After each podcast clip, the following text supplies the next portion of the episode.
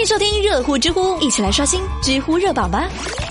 知乎热榜第三名，日本推出怨灵出租车贞子为你开车门儿，知乎热度三千万。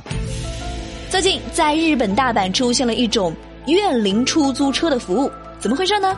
原来是司机要打扮成贞子的模样，车里要放置人头、断指等大量惊悚的物品，还要播放恐怖气氛的音乐。出租车公司就说了。这样做是希望在炎炎夏日能让乘客感受到凉爽。知乎网友樱桃肉丸子就评论：“呵呵，这种凉爽还是热死我算了吧。”啊！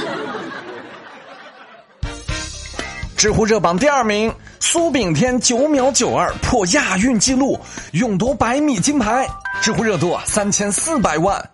八月二十六号，亚运会男子百米决赛，苏炳添是以九秒九二打破赛会纪录的成绩夺金，打破了上届亚运会九秒九三的亚运会纪录。这也是继二零一零年亚运会之后，中国选手第二次在亚运会获得男子一百米冠军。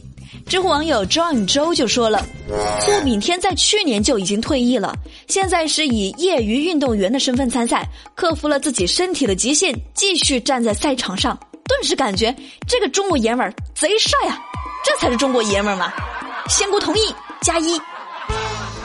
知乎热榜第一名，滴滴顺风车又出命案，知乎热度四千五百万。在郑州空姐搭乘顺风车遇害百天之后，浙江乐清一名二十岁的女孩在八月二十四号搭乘滴滴顺风车的途中再次遇害。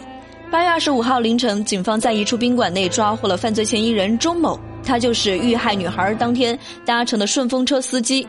经过初步调查，这个滴滴司机钟某就交代了对赵某实施强奸并将其杀害的犯罪事实。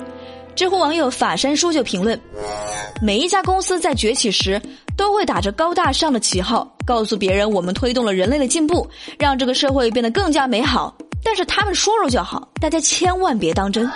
这次乐清女孩被害。滴滴难辞其咎，少女一次又一次栽在滴滴司机的手里，不是道歉、百万追凶、鸡肋的整改就能解决问题的。无论是警方还是滴滴，应当承担责任的一方，这一次都需要受到严惩。最后，我们也为已经香消玉殒的女孩默哀。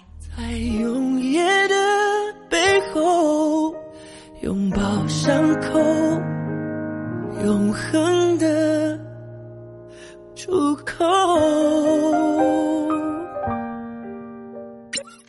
知乎趣答是有趣的趣。知乎趣答：人为什么会长痘痘？因为你可爱的冒泡呀。被人追了，该怎么拒绝呢？So easy，马上就地卸妆。没有女朋友是种什么感受？这种感觉我懂，就是一种怀才不遇的感觉。你同意不以结婚为目的的谈恋爱就是耍流氓这个观点吗？这，我认为不以恋爱为过程的结婚，那才是耍流氓。有男朋友是一种什么样的感受呢？变得连矿泉水瓶都拧不开了呢。开了